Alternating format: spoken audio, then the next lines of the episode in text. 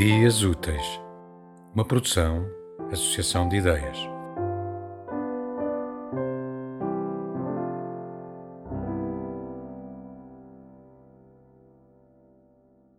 De Luís Felipe Parrado, um poema do livro muito recente A Roma não perdoa a traidores, um poema chamado No Catálogo do Mundo de todos os temas à disposição no catálogo do mundo, deste mundo, não de outro qualquer. O que mais me arrebata é o das flores de plástico. São todas muito doces e muito tristes nos seus vasos de porcelana. Um tema sem dúvida fascinante.